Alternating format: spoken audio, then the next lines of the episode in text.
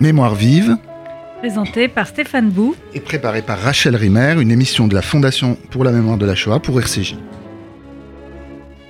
Comment l'antisémitisme, le racisme et la xénophobie ont-ils été placés devant la loi? Quelle furent l'histoire des combats antiracistes et des procédures judiciaires au terme de laquelle, euh, de laquelle histoire les tribunaux ont pu recevoir des plaintes contre ceux qui propagent les préjugés et la haine raciste ou antisémite Alors, la semaine dernière, dans une première émission avec l'historien euh, Emmanuel de Bono, auteur du Racisme dans le prétoire, récemment paru au PUF avec le, soutien de la Fondation pour la mémoire de la Shoah, euh, nous sommes revenus euh, sur, bah, sur cette histoire du, du, racisme dans le prétoire, et notamment sur les débuts de cette histoire législative et judiciaire. Alors, on va la poursuivre aujourd'hui dans une seconde omission, parce que c'est un, un, livre très riche qui, qui, qui, va dans un grand nombre de directions. On s'était, euh, bonjour Emmanuel de Bono, merci de, de, de, de, revenir euh, pour nous, continuer à nous parler de ce livre. Euh, on, on, était dans le moment marchando, la loi de 1939 et des problèmes que ça pose, euh, enfin des problèmes qui ont qui, ont été euh, qui ont provoqué le fait qu'il a fallu que cette loi existe, euh, ce que ça a suscité, et puis cette loi en fait va devenir euh, obsolète progressivement, c'est ce que vous montrez, et, et en fait j'ai presque envie de partir d'une de vos phrases pour cette seconde émission. Vous écrivez en 1958 s'ouvre une période de réflexion et d'action concernant les modifications à apporter à la loi Marchando, dont les limites ont rapidement été mises à jour. Alors peut-être on peut partir de ça. Quelles sont ces limites? euh, et comment ces modifications euh, qu'il fallait apporter ont conduit à l'adoption en 1972 de la loi Pleven, euh, qui est encore la loi avec laquelle on pourra en parler, ont récemment été condamnés l'année dernière des célèbres personnalités. euh, oui, alors effectivement, la loi est, comme je l'expliquais dans la précédente émission, la loi est compliquée d'usage parce que euh, elle est rédigée de telle manière que euh, il faut remplir en fait un, certain nombre de conditions, ce qui est toujours le cas aujourd'hui avec, euh, toutes les lois, mais celles-là sont particulièrement complexes à, remplir pour pouvoir établir finalement le, délit. Euh... Bien, il n'y a pas un problème aussi concernant qui peut venir porter plainte? Absolument. Il faut qu'en fait une, une personne euh, soit, euh, enfin la personne qui, est, qui, qui a fait l'objet en fait d'une insulte, enfin d'une injure ou d'une propos diffamatoire peut venir, mais il faut évidemment que, que, que le que l'insulte en fait soit il soit suffisamment démontré qu'elle vise la totalité euh, d'un groupe. et c'est toujours très compliqué. Je vais vous donner un exemple un peu caricatural mais euh, euh, enfin en tout cas c'est comme ça que j'ai compris un, un, un décision qui avait, qui avait été rendue en 65 lors d'une affaire justement d'injure où une personne dit euh, sale, sale juif ou sale juive à une, à une, oui, je me rappelle une, dans une entreprise ouais. et en fait c'est d'une entreprise voilà sale juive c'est pas euh, c'est pas contre tous les juifs c'est contre cette personne. C'est une mauvaise juive parmi euh, des juifs qui sont finalement des personnes comme tout le monde et qui sont voilà c'est le type d'argument qu'on peut finalement euh, opposer il faut insister là parce que le, vous allez vite mais il y a plusieurs pages là-dessus. Il faut insister sur le fait que pour la cour à ce moment-là c'est audible, on peut dire sale juive à quelqu'un dans une entreprise. Euh, avec la loi Marchando, il n'y a aucun problème. Bah, on se rend compte aussi qu'on on est un peu dans les débuts de ces, de ces problématiques-là. Donc là, il mmh. euh, y a beaucoup de choses qui sont surprenantes dans les tribunaux parce que aussi véritablement les, enfin, les magistrats ne sont pas encore complètement euh, aguerris. Il y, a, il y, a, beaucoup de procès en fait qui se, qui se, comment dire, qui se déroulent déjà dans la la 17e chambre correctionnelle, qui est aujourd'hui euh, un peu spécialisée dans, dans tous ces procès euh, autour de la liberté d'expression, etc. Et, et donc, les, les, cette époque-là, c'est encore l'insulte raciale ou l'injure raciale, c'est quelque chose d'assez euh, nouveau. Lorsque, par exemple, Poujade parle des. Des, des, des, juifs comme enfin certains juifs comme des vampires de, de haut vol lorsqu'il il cite par exemple Rothschild, mmh. Mendès et je ne sais plus lequel est le troisième. Mmh. Euh, mais on, on est euh, finalement pour les pour les juges, en tout cas dans le cadre de ce procès contre Poujade qui se déroule en 62 ou 63, euh, voilà, ce ne sont pas des propos, on ne fait pas de lien finalement entre ce qui s'abat sur euh, ces, grandes figures emblématiques et ce que ça peut euh, impliquer après comme forme euh, d'application finalement de, de, de, de juifs, hein, des juifs en, général. C'est-à-dire qu'en fait, un tas de mécanismes qui, pour, et encore aujourd'hui, c'est pas complètement clair hein, pour mmh. tout le monde, mais un tas de mécanismes ne sont pas encore en place, en tout cas dans, dans l'esprit le, dans des, des, des, magistrats. Ce qui fait qu'on peut effectivement... Euh, euh, laisser entendre que sur une, euh, un monument funéraire, enfin euh, sur les hommages aux soldats tombés pour la France, on ne trouve pas beaucoup de, de, de, de, Mendès ou de, de Rothschild. Et effectivement, c'est Mm. voilà, ça, passe comme ça parce que, euh, ben non, on parle bien effectivement, oui, il n'y a pas beaucoup de Mendès, euh, pas beaucoup de Rothschild. euh, ça ne veut pas dire que euh, les propos s'adressent à, à tous les juifs. Enfin, je ne sais pas si je suis, je suis clair, Mm. Oui, mais oui, voilà, oui, c'est le genre de subtilité dans lesquelles effectivement s'engouffrent finalement les, les avocats aussi. Euh, et, et où, la- où le, finalement les, les- tout le monde, enfin, comment dire, ceux qui portent plainte sont un petit peu démunis euh, parce que il y a des ce, ce type de Et puis les gens sont habiles. Enfin, il y a un chapitre sur Pierre Boutan et Mendès, l'obsession de, de Pierre Boutan dans les années 50. Mendès, il joue avec ça. Et vous le dites, il veut Mm. défier la loi Marchandeau. Il veut savoir jusqu'où il peut aller. Et en fait, il y a une manière de jouer avec elle et de rendre euh, finalement tout ce qu'il a à dire possible d'une certaine manière, oui, non oui, Hein oui. Et Mendes, d'ailleurs, euh, à ce moment-là, il y a un procès qui est fait, mais il veut pas le faire lui-même. On sent qu'il y a des réticences de son propre côté. Ouais. Euh, Bah, donc il- il... gagne un procès, mais pas sur les termes même de la question raciste et antisémite. Oui. Enfin, c'est, il est passionnant ce chapitre. Il On est- voit que ça, tout le monde se regarde à distance presque. et- Il faut, faut bien rappeler Ouais. qu'il est, il est président du Conseil. Ouais, il est donc, euh, évidemment, est-ce que le président du Conseil, alors il y a suffisamment de, de je dirais, de matériaux dans les propos de, de Boutan pour euh, qu'il soit attaquable sur le, pour des offenses à, à chef, chef de l'État. Enfin ouais, à des, ministres ou euh, je ne sais plus exactement quel est l'intitulé de, de l'infraction, mais euh, donc il préfère finalement laisser de côté la question euh, de la de, de l'injure ou de la diffamation raciale parce que euh, c'est quand même casse-gueule, euh, parce qu'on n'a pas intérêt à, à- à perdre sur ce terrain-là. Et, considère que voilà. ouais. et puis encore une fois, euh, je pense que Mendès a aussi une, une telle vision de, de- de l'État et de la, enfin, de la hauteur de sa, sa, de sa charge qu'il, euh, voilà, le seul finalement le chef d'occupation qui, a- qui est pour lui important, c'est celle de la de, de- de l'offense et la- du dénigrement finalement de la de la fonction de, de président du Conseil ou de, enfin, toute autre fonction. Quand bien même il est, il faut le redire parce que c'est important. Quand bien même c'est en tant que juif qu'il est attaqué. C'est en tant que juif, pas- explicitement par Boutan qu'il est attaqué. Mais, mais revenons sur cette, euh, Ouais. sur ce moment, euh, sur, sur ce passage Marchando-Pleven, quoi. Qu'est-ce qui fait, voilà, les limites de Marchando et la Alors, nécessité pour qu'une nouvelle loi vienne Absolument. la remplacer. Alors, il y a, il y a- il y a- j'en avais parlé la, la fois dernière, le- la discrimination n'est pas euh, une- un problème qui est euh, pris en, en charge par la loi. Par exemple, la loi, c'est encore une fois, je le répète, c'est injure et euh, diffamation. Et la question de la discrimination, qui prend de plus en plus de place dans cette France euh, d'après-guerre, des Trente Glorieuses, euh, croissance économique, arrivée de plus en plus importante d'immigrés, de, travailleurs en provenance d'Afrique notamment.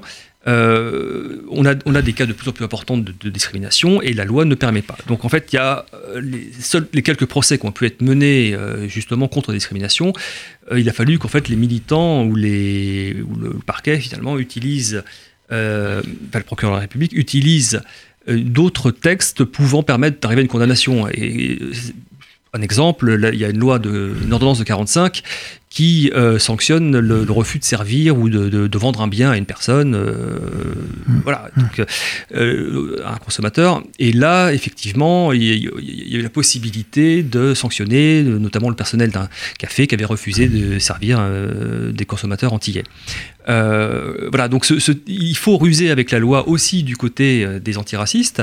Et donc finalement, et puis surtout aussi, très important, dans, la, dans cette loi Marchando, les associations antiracistes, qui sont principalement à cette époque-là l'ICA, fondée en, 27, en 1927, et le MRAP, qui a été fondé au lendemain de la guerre, en 1949, euh, des- des- ne peuvent pas, en fait, euh, se constituer partie civile. Parti- ouais, Voilà. Euh, elles n'en ont pas le- la, la possibilité et donc les, finalement les poursuites sont menées soit à la demande des personnes qui sont directement, enfin les victimes de ces injures de diffamation, soit par le... Directement par le parquet, en fait. Voilà, c'est ça. absolument. Oui, ce qui limite évidemment le. le- Oui, et puis alors comme le parquet Et- n'est pas euh, spécialement... Mm. euh, Comment dire, très volontaire sur ce terrain-là, euh, c'est même assez étonnant. euh, et ça reste en fait, bon, je- ça fait partie des questions, enfin des autres questions qui pourraient être largement, euh, enfin, donner lieu à des, des développements, a des, Mm. des- des études qui sont effectivement, qui composent à la, à la fois les parquets, qui, les, les, les- les personnes qu'on trouve euh, aussi, enfin parmi les magistrats, euh, est-ce que euh, en termes d'épuration, est-ce qu'on n'a pas aussi quand même un certain nombre de personnes qui sont là, qui sont parfois un peu complaisantes Lorsqu'on ne s'explique pas euh, finalement un, un jugement, est-ce qu'il ne faut pas aller aussi chercher parfois du côté d'un fond idéologique euh, Mm. Voilà, ça, ça c'est j'ai pas fait de prosopographie. Évidemment, je donne beaucoup de noms. Euh, notamment d'avocats aussi, euh, mais je n'ai pas euh, véritablement analysé quelles peuvent être les motivations de, certains magistrats, c'est-à-dire certaines logiques. c'est pas évident. Dans un procès Bardèche, on a finalement un. Bardèche va être finalement, non, je, vais pas entrer, ça, ça va être, non, trop non, non, non, non, je voudrais qu'on reste sur effectivement sur Pleven. D'accord. Pleven, ça va être la, enfin, c'est la, c'est la question de l'incitation à la haine raciale qui devient en fait le, le centre même de le cœur de la loi. Hein. Et, ce qu'on appelle donc la provocation, euh, à, la haine, à la discrimination, à la violence mmh. euh, raciale. Euh, et qui donne la possibilité aux associations, là pour le coup, de constituer partie civile, mmh. à condition qu'elles aient 5 ans d'existence et mmh. qu'elles aient explicitement dans leur statut euh, la lutte contre le racisme, l'antisémitisme qui soit notifiée. Alors là, là j'ai deux questions. Parce que votre livre s'arrête avec la loi Pleven. Alors, genre, première question, pourquoi elle s'arrête avec la loi Pleven? Et d'autant plus que quand on le, lit, votre livre, on ne cesse de, voir une époque se dessiner, hein, c'est-à-dire euh, euh, la fin de la Troisième République, la Quatrième République, le début de la Cinquième, enfin voilà, jusqu'à... Et puis, et, puis, et puis, en fait, on, on ça, nous rappelle en permanence des affaires qu'on vit euh, cette année, l'année dernière, depuis dix ans. Mmh. Enfin, Donc on voit bien qu'il y a une actualité, euh, voilà. Euh, et puis là, je voudrais, je voudrais quand même rappeler à l'auditeur, je l'ai pas dit encore, mais vous, vous, vous, vous, êtes un historien, euh, mais vous, vous, intervenez. Il y, a, un blog sur le site du Monde qui s'appelle Au cœur de l'antiracisme. On regarde sur des militants, des idées, des pratiques, où vous régulièrement vous, postez des, textes, des, tribunes, des rappels historiques. Et c'est très intéressant parce que à la fois il y a il y a une manière de, faire l'aller-retour entre euh, ce qui se répète et ce qu'il y a de nouveau. On, pourrait dire quelque chose comme ça.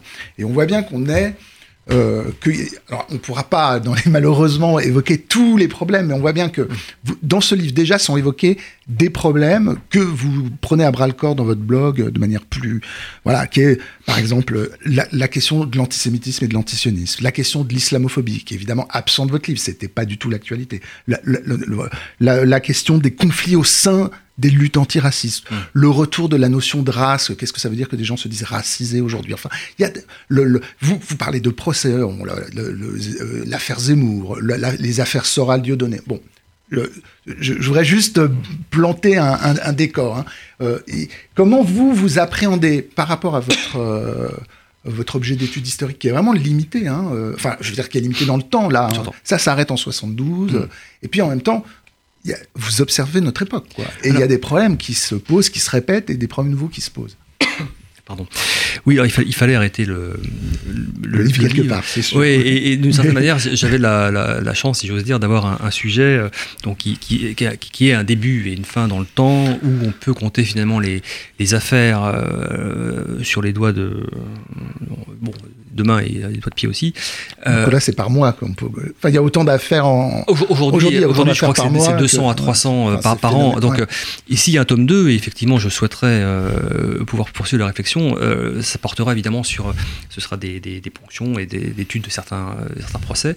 Pas forcément les, les, plus célèbres, mais, les, mais aussi des, un certain nombre de questions. Voilà, essayer de quadriller tous ces, ces sujets dont vous avez, que vous avez rappelé, l'islamophobie, mais pas que, le racisme anti-blanc aujourd'hui. c'est La question d'Internet, je ne l'ai pas dit, mais la question de la propagation de la haine virale, anonyme, mais, sur les réseaux. Enfin, toutes ces... on voit bien qu'on est dans un autre monde et en même temps. Oui. En même temps, il y a beaucoup d'échos et, voilà. Et c'est vrai que on, voit des, on le voit dans les dans les arguments qui sont utilisés à l'époque, euh, justement dans les dans les dans les arrêts pour euh, acquitter ou pour condamner un euh, on a des, des vraiment des, des, mécaniques qui se, qui se répètent, on a des, les mêmes problèmes qui se reposent, euh, et, il m'est arrivé, bon, quelques moments j'aurais pu le faire davantage, mais il y, a, des échos. Parfois je fais une note de bas de page. J'ai rappelé notamment une affaire avec euh, Alain Soral, vous en parliez, euh, une caricature mm. où on voyait le président de la République, Emmanuel Macron, avec un, un brassard mm. euh, avec, euh, le, je crois que c'était le signe du dollar, avec un drapeau mm. israélien derrière, avec euh, le monde devant lui, en avant vers le chaos, mm. avec derrière les figures de, je crois que c'était Jacques Attali, Raphaël Drahi, je ne sais, plus exactement. Mais voilà, on, avait finalement tous les éléments qui composent traditionnellement une, une vision justement du, juif qui domine le monde, de, la finance, etc. Et de, plus cette espèce d'élément d'inversion avec le brassard aux couleurs du, de, voilà, de, la svastika. Euh, et, pourtant, et pourtant, en vertu d'un d'un arrêt de la Cour de cassation de, juin 2017, euh, Soral avait été relaxé parce qu'il n'y avait pas d'appel euh, finalement à la violence. Mm. Donc il, fallait, enfin la, Cour de cassation a estimé, alors je crois qu'il y a eu une, un peu une révision de ça, mais à cette époque-là, il fallait finalement un appel explicite. Hein. il fallait que, et on retombe sur cette problématique effectivement de de, l'affaire Pierre Rousse dont on parlait mmh. la, fois dernière, où il, y a, voilà, où il y a d'autres exemples dans le, dans, dans, le livre où les juges estiment que le, comme il n'y a pas d'appel à, la violence et, et comme on n'est pas dans un, dans un, déchaînement de voilà, on, peut finalement euh, ça passe. Mmh. Et, et, donc, mais ça, ça, finalement ça montre qu'il y a aussi un problème de lecture des, de, l'image. Ici, c'est une image, enfin c'est un photomontage, mmh. mais c'est pareil. Je crois qu'en fait, pour comprendre véritablement ce que c'est qu'une caricature antisémite, il faut en avoir vu beaucoup, il faut les avoir analysées, il faut comprendre ce que c'est que la, un certain nombre de, il y a des références codées, il y a euh, parfois des petits éléments qu'on peut pas comprendre si on n'a pas appris à, décrypter ce langage. Et aujourd'hui, euh, Internet, enfin les réseaux sociaux favorisent aussi ce, langage codé. Je, rappelle que ce codage, enfin le codage de la parole raciste, moi, moi vous le montrez, moi je savais pas par exemple, c'est très tôt, dès 39, on, on dit plus les juifs, on dit les habitants pour, pour jouer avec la loi Marchandeau. Ce que je veux dire par ou, les sionistes en, 48. Hein. Voilà. Quand, quand, quand, Soral dit les sionistes aujourd'hui, moi, enfin, quand mm. j'ai lu le chapitre dans lequel vous, vous, vous, citez des textes, mais je crois que c'est tiré de Je suis partout déjà. Euh, euh, et qui et qui ne qui, ah non on dit pas les juifs on dit pas on dit pas les israélites on dit pas les juifs on dit les habitants. Parce que la, sorte de parce que la loi dit les habitants. jeu, mais voilà. perversité euh. oui oui c'est ou les intouchables ou les, voilà, les euh, intouchables. on pense à effectivement là moi on pense à Soral quand on oui, ces textes absolument la, communauté organisée c'est ça. Mais, Pardon, Non. non, je veux dire, parce que, non, c'est, c'est, malheureux, enfin, il y a tellement de points, la question de l'islamophobie, comme je disais, la question des, euh, l'opposition racisme, antisémitisme, la tension, etc. Bon, ce jeu de répétition et de nouveauté, moi, je, il y a, y a, quand même une question que je voudrais vous poser, peut-être que ça peut permettre de, de d'évoquer tout, plusieurs de tous ces points, parce qu'évidemment, on peut pas s'attarder sur tout. Moi, il y a un chapitre dans votre livre qui m'a paru euh, assez central pour plusieurs raisons. C'est le chapitre dans lequel vous montrez comment l'extrême droite euh, antisémite se fracture au moment de la guerre des six jours. Et qu'il y a une partie de cette extrême droite qui, qui, rejoue le thème antisémite, et il y en a une autre partie fascinée par, le, par Israël à ce moment-là. Hmm. Et ça a des répercussions dans les, chez, les, chez, les dans les, chez les militants antiracistes. On pourrait dire qu'il y a une division aussi il y a, chez les antiracistes à ce moment-là. La LICRA et le MRAP sont pas sur les mêmes positions, comme si au moment où il y a la guerre euh, entre Israël et les Arabes, il fallait choisir son, sa victime privilégiée, quelque chose comme ça. Et là, il me semble, je ne sais pas si j'ai raison ou pas, mais en tout cas, moi j'ai appris beaucoup de choses dans ce chapitre-là, que ce nous quelque chose euh, à la fois du côté euh, de l'opposition antisémitisme, antisionisme à ce moment-là, et notamment avec le rôle de l'extrême droite et sa réaction face à cet événement, et du côté de la lutte antiraciste sur cette fracture s'est approfondie, on pourrait dire, chez les antiracistes entre alors, à l'époque, la LICRA et le MRA, mais aujourd'hui, on pourrait dire entre les études postcoloniales. Je ne je saurais pas comment le dire, mais on pourrait le dire de, multiples manières, où à un moment donné, on sent bien qu'il y a son, son, son, indignation privilégiée contre l'autre et que l'antiracisme s'est fracturé. Hmm. Je, oui, oui, je, pense, clairement que 1967, enfin, 67, c'est vraiment un moment. Euh, une date charnière. Enfin, c'est euh, le moment où, comme vous l'avez dit, les, lignes se brouillent un peu. Ou euh, alors pour, pour, bien comprendre l'extrême droite, d'abord, vous avez dit fracture. Je ne sais pas s'il faut aller jusque là, parce que mm. on voit bien que euh, même si, par, exemple, Pierre Boutan va, va bon, il n'est pas d'accord avec avec un Maurice Bardèche, hein, qui lui, par contre, reste sur des lignes très très hostiles aux Juifs fondamentalement, alors que Boutan a tendance effectivement à Enfin, il y a une vraie fascination pour euh, le jeune État d'Israël, enfin le jeune État, le, en tout cas Israël euh, en guerre, un peuple euh, à ce moment-là qui montre son énergie, et une énergie qui qui fascine en fait le, nationaliste qu'il est, comme il fascine en fait tout le camp nationaliste. En fait, mm. c'est ce sentiment que voilà, voilà un exemple de, de ce qu'on de ce qu'on n'est plus à cette époque-là dans, la France qui euh, qui, a décolonisé, qui, etc., euh, etc.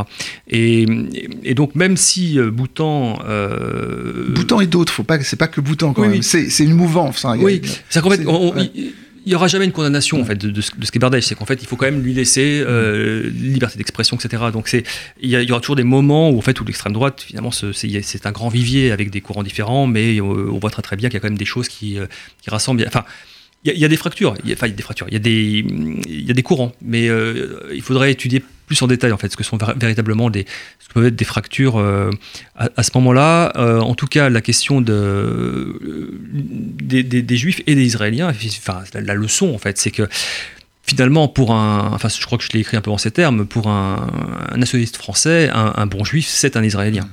Et, un, juif qui va euh, de France, euh, finalement, dire vive Israël, c'est c'est une sorte de traître à la France, mais par principe, parce que on peut pas dire à la fois euh, vive la France et vive Israël. Un nationaliste, il choisit, et, Maurras n'a jamais cessé de le répéter, en fait.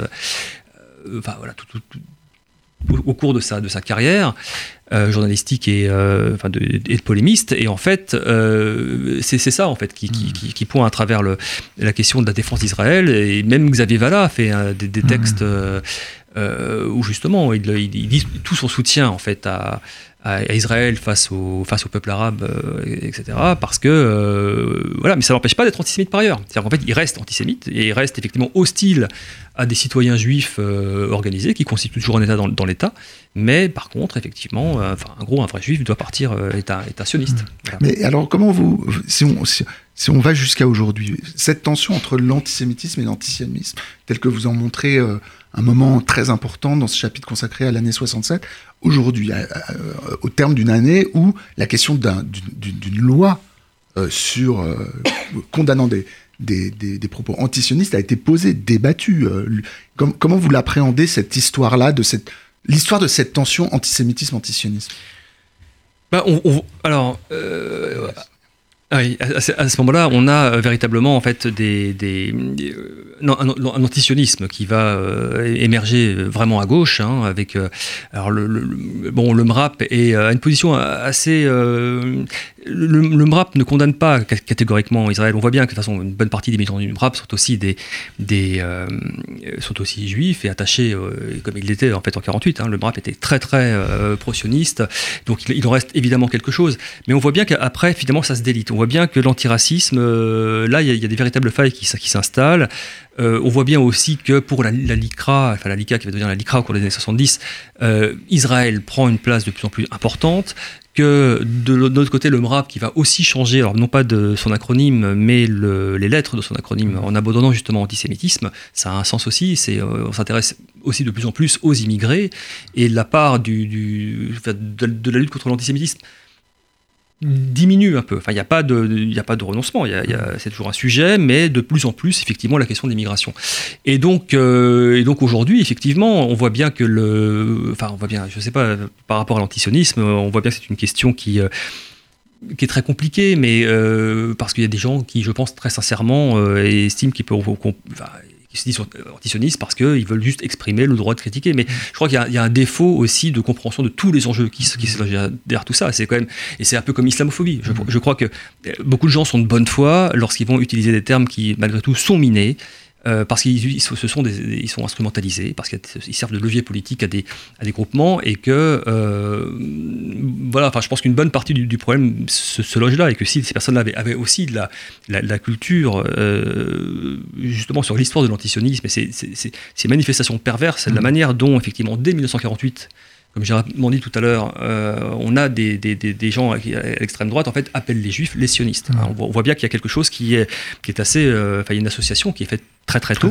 Il y, y, a vraiment une perversité dans, dans, dans, les, dans les, discours et c'est euh, en fait l'absence de maîtrise de, cette, de, ces codes encore une fois qui fait que et ben souvent effectivement l'antisionisme est, est, un antisémitisme. Mais c'est un peu court, je suis désolé. non non non non mais c'est à dire qu'il y a, il y a, il y a tellement de choses à dire autour de, à la fois de ce livre et de ce blog dont, que j'évoquais. Bon, malheureusement, on va, on va pas euh, poursuivre aujourd'hui la discussion. Je rappelle aux auditeurs qui peuvent écouter l'émission de la semaine dernière dans laquelle on avait commencé à, à parler de votre livre Le racisme dans le prétoire, euh, donc paru au PLUF avec le, le soutien de la, de la, FMS. On en a reparlé aujourd'hui. On a aussi parlé de ce blog. J'invite euh, de ce blog donc sur le site du Monde, au cœur de l'antiracisme, regard sur des des idées, des pratiques qui, à la fois, font, fait des incursions dans l'histoire. Il, il, y a des éléments euh, qui renvoient à votre livre, et en même temps sur l'actualité et toute cette question de l'antisémitisme, antisionisme, le racisme, antisémitisme, euh, le, la, question de l'islamophobie. Euh, vous, vous prenez à bas le corps toutes ces questions, vous, vous suivez tout ça. Ça fait plusieurs années hein, que vous avez ce blog. Donc, en tout cas, merci beaucoup, Emmanuel de Bono. C'était Mémoire vive. Deux adresses pour nous réécouter radio-rcj.info et mémoire vive au ainsi que sur l'application RCJ.